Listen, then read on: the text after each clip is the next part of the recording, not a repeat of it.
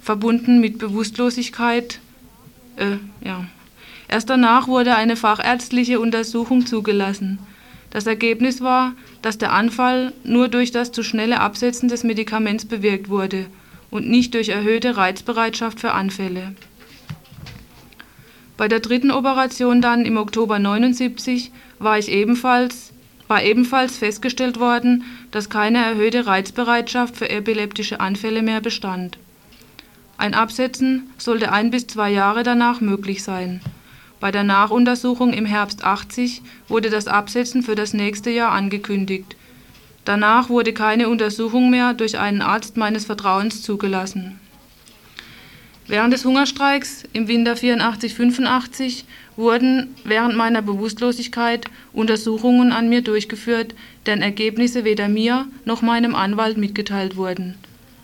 Als Folge dieser Untersuchungen wurde das Medikament im Frühjahr 85 unüberwacht, also ohne Kontrolluntersuchungen, abgesetzt. Die Folge war ein epileptischer Anfall im Mai 85 als Entzugsanfall, weil dieses Medikament Abhängigkeit bewirkt und deshalb nicht unkontrolliert abgesetzt werden kann. Eine Nachuntersuchung im November 85 hat dies ebenfalls bestätigt. An dieser Stelle müssen wir noch was dazu sagen. Der Anstaltsarzt sagte damals, er könne das Medikament sofort absetzen, obwohl dem Arzt bekannt sein müsste, dass die Absetzung nur langsam und unter ständiger Kontrolle stattfinden kann. Im Sommer 87 sollte deshalb eine Untersuchung durch einen Arzt meines Vertrauens durchgeführt werden und danach das Medikament unter Überwachung von regelmäßigen Kontrolluntersuchungen abzusetzen. Diese Untersuchung und die Hinzuziehung des von mir benannten Arztes wurde vom Knast bis heute abgelehnt. Daraus wird deutlich, dass sie ein Interesse daran haben, mich auch weiterhin in dieser Medikamentenabhängigkeit zu halten. Und so wird dieses Medikament bewusst und gezielt als Droge gegen mich eingesetzt. Zitat Ende. So, ich erzähle jetzt was dazu was so die jüngste Situation mit dem Günther ist, also wie das gerade aussieht. Und zwar hat er am 28. Dezember hat der Günther wieder einen epileptischen Anfall gekriegt. Vorausgegangen war, dass er fünf Wochen vorher das Antiepileptikum abgesetzt hat. Äh, nachdem der Roland Meyer da hören wir nachher noch was dazu. Mit dem läuft das Interview. Der war damals auch im Knast drin. Nachdem der entlassen worden ist, Mitte Dezember, hat der Günther zehn Tage später den Anfall gekriegt. Günther ist dabei zu Boden gestürzt und war fünf Minuten bewusstlos. Bei dem Sturz hat er sich am Kopf verletzt und an der Hüfte. Er wurde dann mit Fußschelle gefesselt, das gleiche wie Handschelle nur an der Füße, ins Krankenhaus gebracht, um die Kopfwunde nähen zu lassen und die wollten mit ihm EEG machen. Das EEG hatte Günther abgelehnt und er wollte, dass sein Vertrauensarzt das macht. Äh, sein Vertrauensarzt wurde deswegen dann vom Knast benachrichtigt und macht am nächsten, hat am nächsten Tag dann das EEG gemacht und kam zu der Vermutung, dass er wieder ein Antiepileptikum nehmen muss. Aber dass es nicht das gleiche ist wie vorher, sondern dass er auch ein anderes geht, das ihn nicht so abhängig macht und es auch nicht so ermüdend wirkt. Danach kam dann noch der Arzt aus dem Vollzugskrankenhaus Hohen-Aschberg, das ist der für Baden-Württemberg zuständige Internist wo er komme ist. Und er kam im Auftrag des Justizministeriums. Er meinte, er sollte das Medikament nicht absetzen, also das alte wieder nehme. Die auftretenden Nebenwirkungen, die haben diesen Arzt also überhaupt nicht interessiert. Günther verlangte denn die Herausgabe des Medikaments, das ihm von seinem Vertrauensarzt empfohlen worden ist. Der Bruchsaler Knastarzt Müldner hat ihm diese Herausgabe dann verweigert mit der Begründung, dass er es erst kriegt, wenn er schriftlich eine Mitteilung von seinem Vertrauensarzt oder seinem Rechtsanwalt hat. Das war so der Stand bis 4. Januar. Nach einem Interview wird dann noch was dazu kommen, das mit Roland Meyer geführt worden ist. Äh, ich dokumentiere jetzt aus einer Erklärung, die wir gekriegt haben, zu der Knaschkundgebung, Aufruf zur Knaschkundgebung am Sonntag. Ich fange jetzt an mit der Dokumentation. In den zwölf Jahren, die Günther jetzt im Knast sitzt, gibt es unzählige Beispiele dafür, wie der Staatsschutz die Verletzungen zum Mittel der Folter gegen Günther gemacht hat, mit dem Ziel, seine Identität zu zerstören. Günther hat in den ganzen Jahren seiner Gefangenschaft ständig gegen seine Verletzungsfolgen angekämpft und sich dadurch wieder das angeeignet, was er sich unter der Isolationshaft aneignen konnte. Er ist damit ein Beispiel dafür, dass es unter allen Bedingungen möglich ist zu kämpfen. Das ist auch das, was sie speziell an seiner Person so hassen. Den Kampf, den Kampf weiterführen war und ist für ihn, sich gegen die Verletzungsfolgen und die Haftbedingungen durchzusetzen. Sein Wille weiterzukämpfen stößt natürlich an die objektiven Grenzen, die ihm durch seine Verletzung und die ISO-Haft gesetzt sind. Gefangene, die verletzt sind, sind schon alleine durch ihre Verletzungen ihrer persönlichen Handlungsfähig Handlungsfähigkeit eingeschränkt und die Verletzung gibt dem Staatsschutz die Möglichkeit, jederzeit die Verletzung zum Bestandteil der Folter zu machen. Wirkliche Handlungsfähigkeit wird es für die verletzten Gefangenen nur dann geben, wenn sie dem direkten Zugriff des Staatsschutzes nicht mehr ausgesetzt sind. Das ist nicht mit der Durchsetzung der Zusammenlegung der politischen Gefangenen erreicht, sondern nur mit ihrer sofortigen Freilassung. Aus der Tatsache, dass sie Günther und andere Gefangene trotz ihrer Verletzung nicht freigelassen haben, wissen wir, dass sie das mit allen machen, die sie verletzt gefangen nehmen und die den Kampf nicht aufgeben nach ihrer Gefangenschaft. Im Kampf um Günthers Freilassung ist es uns wichtig, hier politisch durchzusetzen, dass jeder verletzte Genosse und jede verletzte Genossin freigelassen werden muss. Ein Schritt zur Durchsetzung der Freilassung von Günther und allen anderen haftunfähigen Gefangenen wird die Kundgebung am jetzigen Sonntag am Knast im Bruchsal sein, wo Günther sitzt. Zur Kundgebung wird fast in der ganzen Bundesrepublik mobilisiert. Wir werden über die Knastmauern hinweg Günther grüßen und werden den Knaststrategen und Staatsschützern klarmachen, dass sie mit ihrem Kalkül, Günther fertig zu machen, nicht durchkommen werden dass ihr Vernichtungsprogramm speziell nochmal an Günther nicht aufgeht. Das war jetzt soweit die Dokumentation. Die ist jetzt fertig. Ich sage jetzt nochmal was zu der Kundgebung. Die Kundgebung soll wahrscheinlich am 11 Uhr am Sonntag im Bruchsal sein. Das liegt so ein bisschen knapp über Karlsruhe. Es gibt hier in Freiburg für die Menschen, die mit hochfahren wollen, ein Vorbereitungstreffen. Das ist morgen Samstag, 14 Uhr im Strandcafé. Das ist im Grün auf dem Gelände der Greta Fabrik. Das wäre es eigentlich so. Ich wollte noch eine Sache dazu sagen, also die einfach wichtig ist, dass sich die Leute mal irgendwie nach Autos umgucken sollen schon, damit es nicht an so Geschichten scheitert, weil es öfters so ist. Es kommt jetzt noch hinterher denn ein Interview mit dem Roland Meyer, der auch nochmal zu der Haftsituation von Günther und zu der heutigen Aktion der Angehörigen der politischen Gefangenen was sagt. Ja, heute hat uns ein äh, über, relativ überraschender Telefonanruf erreicht, der uns berichtete von einer Aktion, die heute Mittag um 11 in Stuttgart am Justizministerium oder besser im Justizministerium stattgefunden hat. Das, äh, diese Aktion ist ausgegangen von den Angehörigen der Gefangenen aus der RAF und war gerichtet auf die Freilassung, auf die Forderung nach der Freilassung Günter Sonnenbergs und äh, Roland Mayer, der bis vor kurzem zum Teil mit Günter Sonnenberg, wie gehört, zusammen im gleichen Knast und äh, zum Teil recht eng zusammen eingesperrt war, war bereit für uns in einem Interview die Aktion und ihre Hintergründe darzustellen. Die Aktion haben gemacht die Angehörigen der politischen Gefangenen. Wir haben heute das Justizministerium Stuttgart, also Baden-Württemberg, besetzt, um äh, die um von Justizminister Eirich die Freilassung von Günter Sonnenberg zu fordern wegen seiner Haftunfähigkeit und um zumindest äh, oder um gleichzeitig auch eine sofortige Veränderung seiner Situation zu verlangen. Ich weiß nicht, ob das bekannt ist.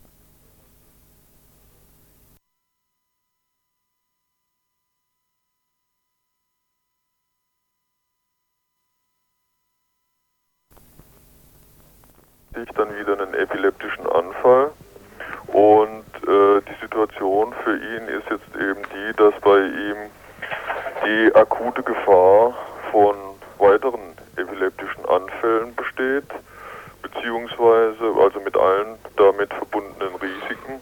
Als da sind zum einen die Risiken durch die epileptischen Anfälle selbst, zum anderen, weil diese Anfälle schlagartig einsetzen, äh, die Gefahr von äh, Verletzungen, von Kopfverletzungen und dabei besteht halt immer auch Lebensgefahr, einfach auch auf, aufgrund seiner Schussverletzung, die er bei der Festnahme erlitten hat. Ja.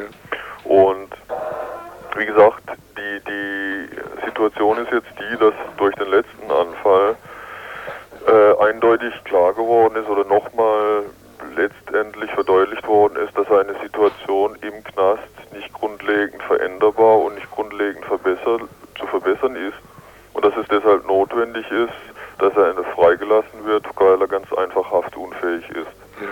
Und äh, aus dem Grunde, um diese Forderung und um das in diese Richtung was zu unternehmen, haben eben heute die Angehörigen von äh, politischen Gefangenen in der BRD das Justizministerium besetzt und sie fordern, dass Günther freigelassen wird, dass er bis zu seiner Freilassung mit Gefangenen, die sein Vertrauen haben, also mit Gefangenen aus der RAF zusammengelegt wird und dass er von einem Arzt seines Vertrauens regelmäßig untersucht und behandelt wird. Und äh, die Angehörigen sind um 11 Uhr in das äh, Justizministerium reingegangen und äh, da ist kurz danach auch rein zufällig Eirich zu Dienstantritt gekommen. Der hat es also gleich mitgekriegt und die Angehörigen haben sich dort angekettet. Und äh, nach dem, was wir jetzt noch wissen, äh, ist, sind, sind sie auch weiterhin noch drin und sind inzwischen ist natürlich äh, sind die Bullen da und sind Zivile da und äh, aber äh, wie es aussieht, sind sie eben halt immer noch drin und hat also bisher die Situation auch nicht in irgendeiner Form eskaliert. Bisher hat noch niemand versucht, sie da Nee, nach dem, was, was, was wir hier wissen, nicht. Ne? Wie viele sind ungefähr im Justizministerium? Es sind zehn Angehörige dort. Gibt es drumherum oder auch noch mit äh, Unterstützerinnen? Ja, es sind, es sind, es werden draußen, also in, in der Stadt selbst, werden vorm Ding ist ein Transparent zur Situation von Günther und mit der Forderung nach seiner Freilassung. Und dann sind äh, Flugblätter verteilt worden, äh, zum einen mit der Presseerklärung der Angehörigen und zum anderen ein Flugblatt äh, allgemein zur Situation von Günther, also von, von Leuten hier, die das gemacht haben und in dem auch nochmal seine Situation aufgezeigt wird und äh, die eben halt da dazu auch dann nochmal was unternommen haben und was machen wollen. Kannst du vielleicht noch kurz was zur derzeitigen Haftsituation von Günter Sonnenberg Ja, sagen? die Situation ist die, ich war ja selbst mit ihm zusammen bis zu meiner Entlassung im Dezember 88 und bis dahin sah das so aus, dass wir eine Stunde Hofgang zusammen hatten und ansonsten waren wir 23 Stunden in der Zelle. Und für ihn sieht seine Situation jetzt ganz einfach so aus, dass er äh, alleine ist und 23 Stunden am Tag in der Zelle, also isoliert ist.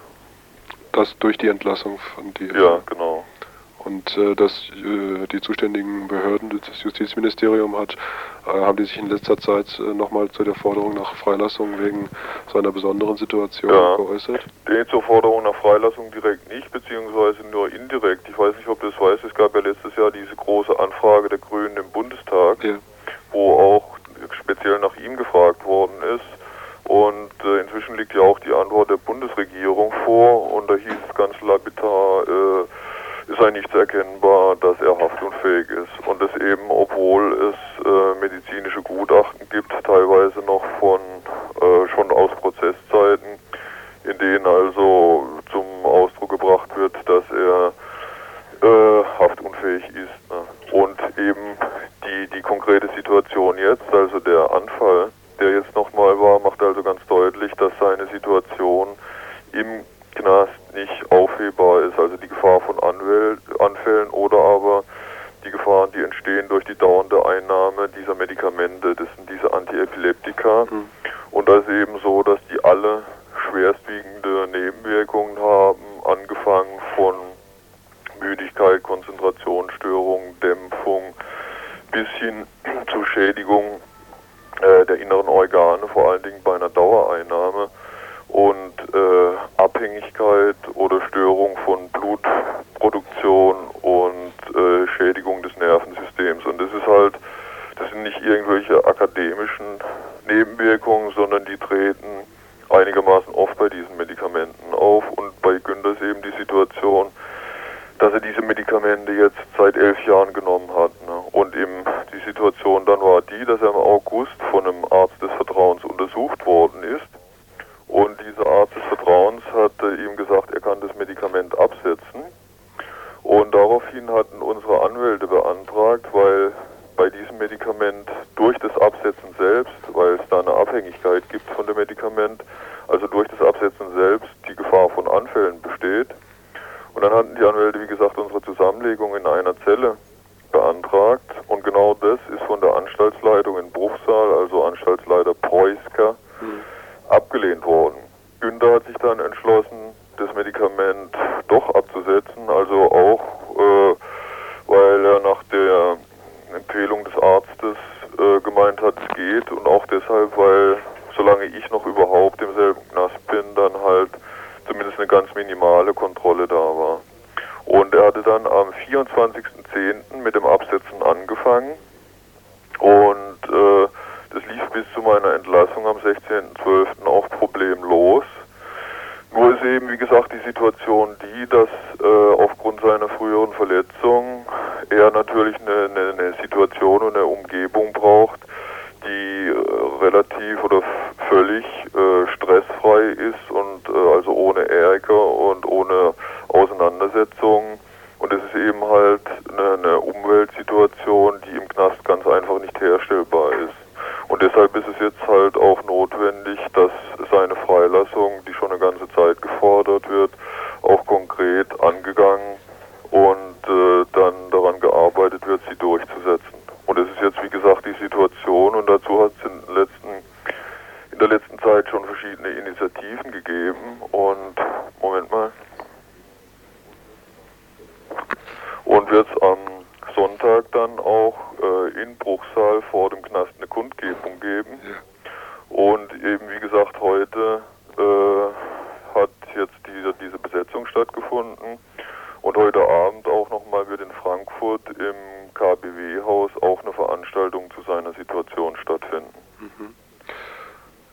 Ja.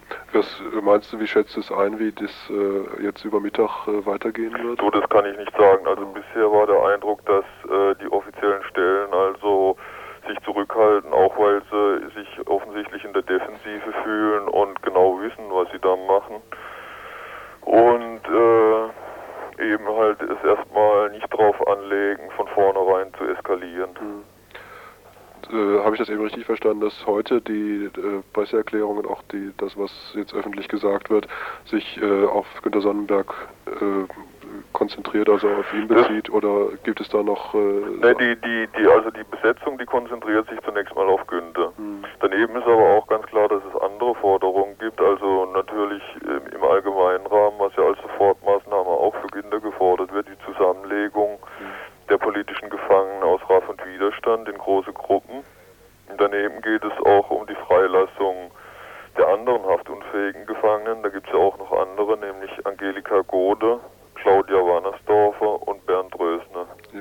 Das sind die äh, drei Sachen, äh, um die es da geht. Aber wie gesagt, schon konzentriert jetzt hier heute auf Günde. Deshalb eben auch Justizministerium Baden-Württemberg, weil die eben ganz direkt für seine Situation verantwortlich sind.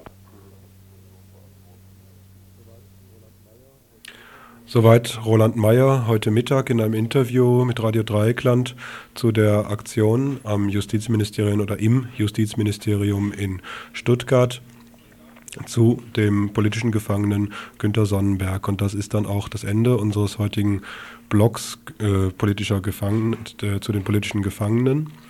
Wir machen weiter mit zwei weiteren Themen des heutigen Tages.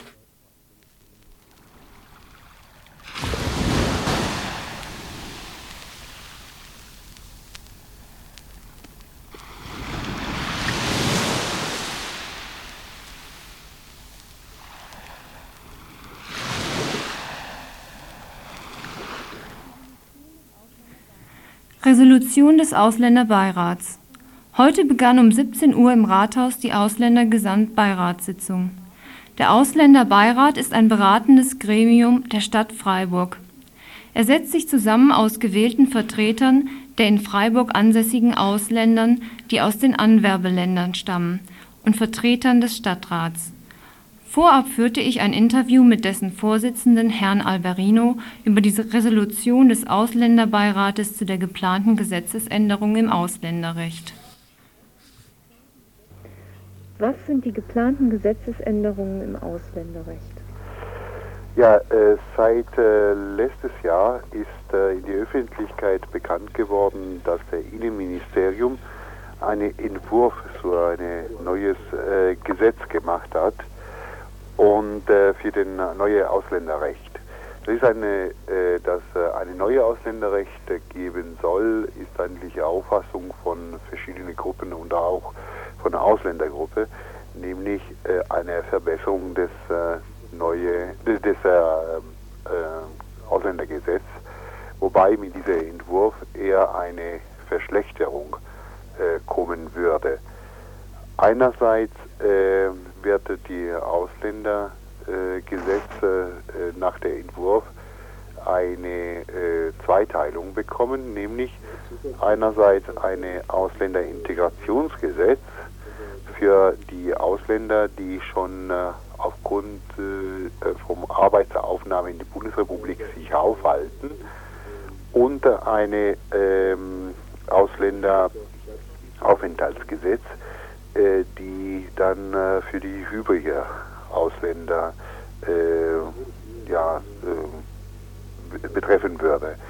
In diese Ausländeraufenthaltsgesetze sind auch Bestimmungen zum Beispiel über Pass- und Ausweisepflicht, die politische Betätigung von Ausländern, die Ausweisung und die Abschiebung äh, geregelt.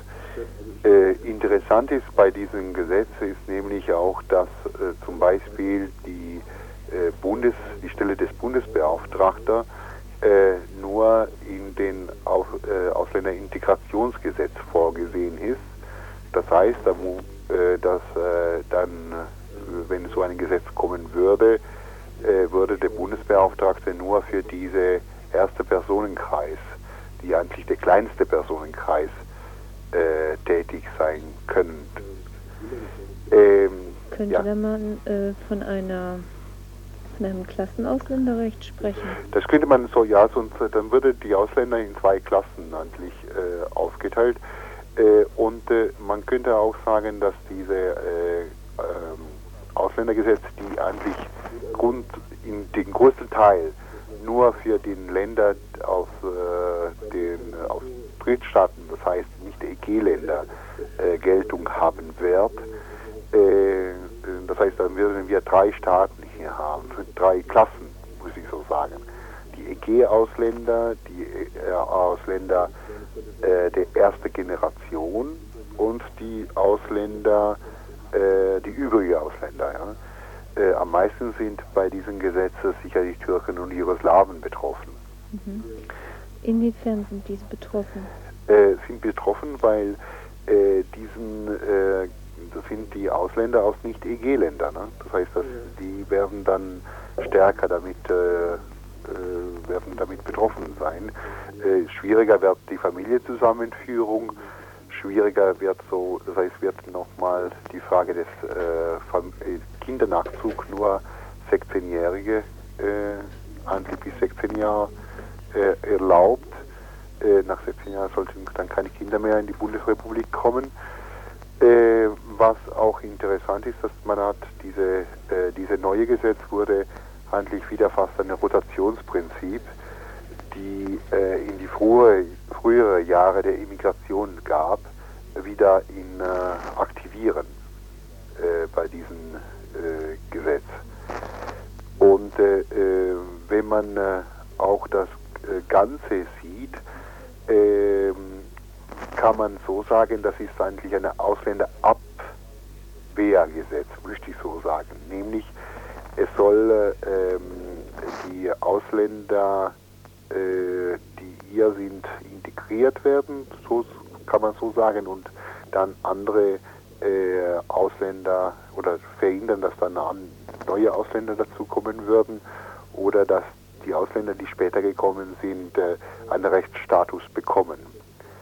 Äh, auch die Begründung zu diesem Ausländerrecht sind eher, kann man so sagen, nationalistisches Charakter. nämlich es geht um die Erhaltung der deutschen Kultur und die Frage der Abwehr von ungefähr den Ausländerbedrohung für die deutsche Gesellschaft. Und deshalb ist das noch bedenklicher, nicht nur die Frage der Auswirkungen für die Einzelne dieses Gesetzes, das heißt die, aber auch überhaupt der Geist dieses Gesetzes ist sehr bedenklich und sehr äh, fragwürdig, weil, äh, wie gesagt, äh, so fast nationalistisches Charakter hat.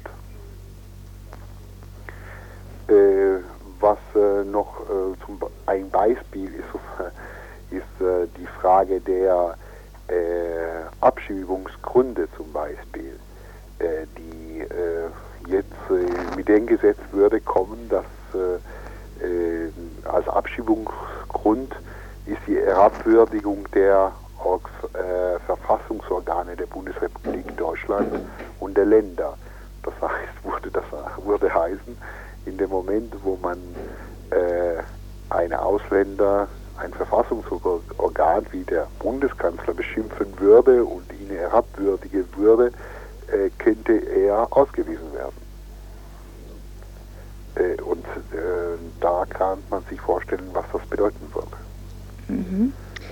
Und was fordert Ihre Resolution?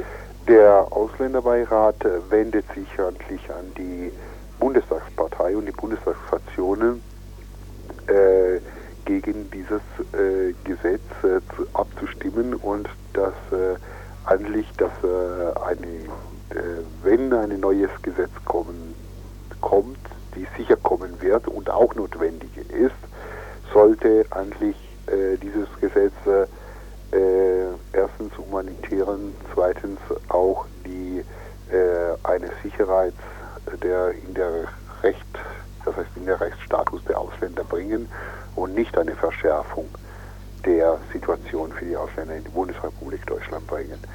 Äh, uns ist auch bewusst, dass mit dieser Resolution äh, da nicht die Wirkungsbereich der Stadt Freiburg ist. Das heißt nicht, der Gemeinderat kann etwas, also ein Gesetz ändern oder ein Gesetz nicht verabschieden. Ähm, äh, nur äh, der Ausländerbeirat will mit dieser Resolution eigentlich so eine Planung der Bundesregierung sich äußern und sich dagegen auch äh, melden, äh, gerade aufgrund solcher Passagen, die ich Ihnen genannt habe.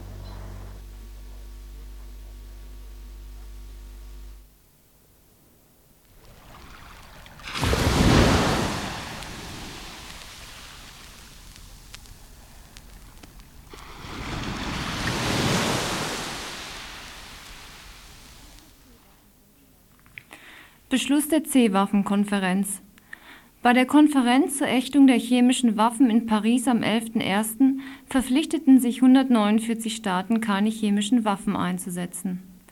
Die Teilnehmer beriefen sich auf das Genfer Protokoll von 1925, das ein Verbot für die Entwicklung, Herstellung und Lagerung chemischer Kampfstoffe mit dem Ziel der endgültigen Zerstörung verlangt.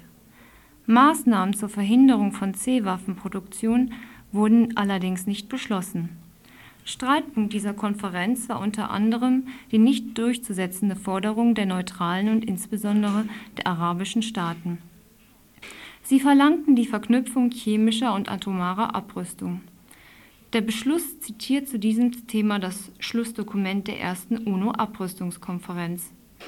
Die Notwendigkeit von entschiedenen Bemühungen um allgemeine umfassende Abrüstung unter effektiver internationaler Kontrolle wurde besonders hervorgehoben.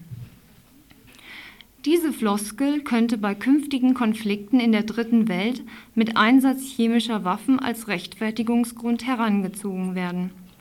Abzustellen wäre auf die Verpflichtung der Atommächte, ihre Atomwaffen schrittweise abzubauen. Dieser wären sie aber nicht nachgekommen.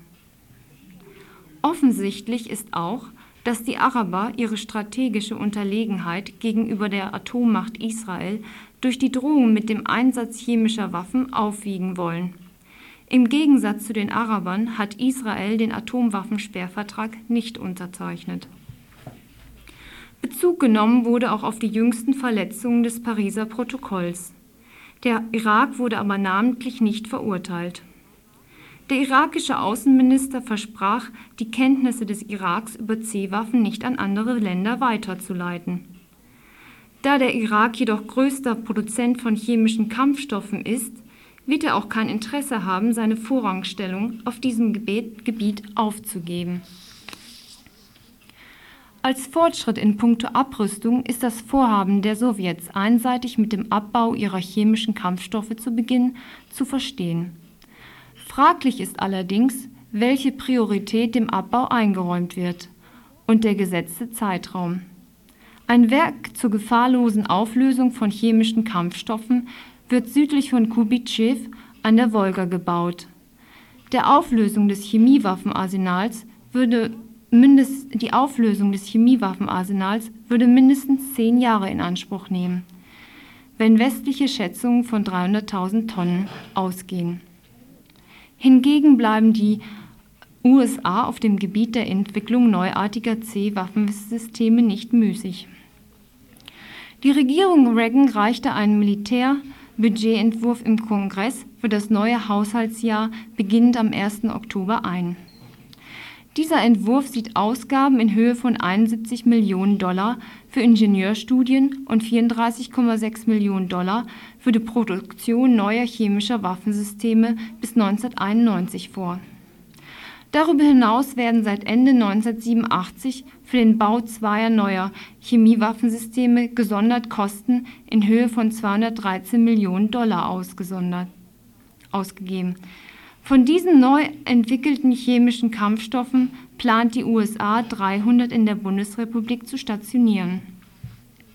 Es ist unschwer zu erkennen, dass die USA ihre aggressive Militarisierung weiter ausbauen und festigen wollen. Der Skandal über die Beteiligung deutscher chemischer Firmen am Aufbau eines chemischen Waffenwerks in Libyen kam sehr gelegen. Schließlich haben die USA diesen Skandal bekannt gemacht. Der amerikanische Geheimdienst war schon seit längerem über die Vorgänge in Libyen informiert. Er wartete nur noch die passende Gelegenheit zur Veröffentlich ab. Veröffentlichung ab. Somit kann die USA verstärkten Druck auf die Bundesrepublik zur weiteren Stationierung von neuen chemischen Waffensystemen ausüben. Als Fazit bleibt zu ziehen, dass die Herrschaftsmächte diese Konferenz nur benutzen, um Friedens- und Abrüstungsbemühungen vorzutäuschen in Wirklichkeit wird aber eine Festigung und Ausweitung des Machtpotenzials angestrebt. Ja, das war schon unser letztes Thema heute in der Nachrichtensendung von Radio Dreikland am Freitag, dem 13. Januar 1989. Uns äh, bleiben eigentlich nur noch die Veranstaltungshinweise, die ich heute mal lesen werde über eine Musik, die uns sehr am Herzen liegt, weil sie immer im Studio griffbereit ist. Sie heißt Horror Nummer 2, Thriller und wir spielen das erste Lied, es heißt Angstschauer.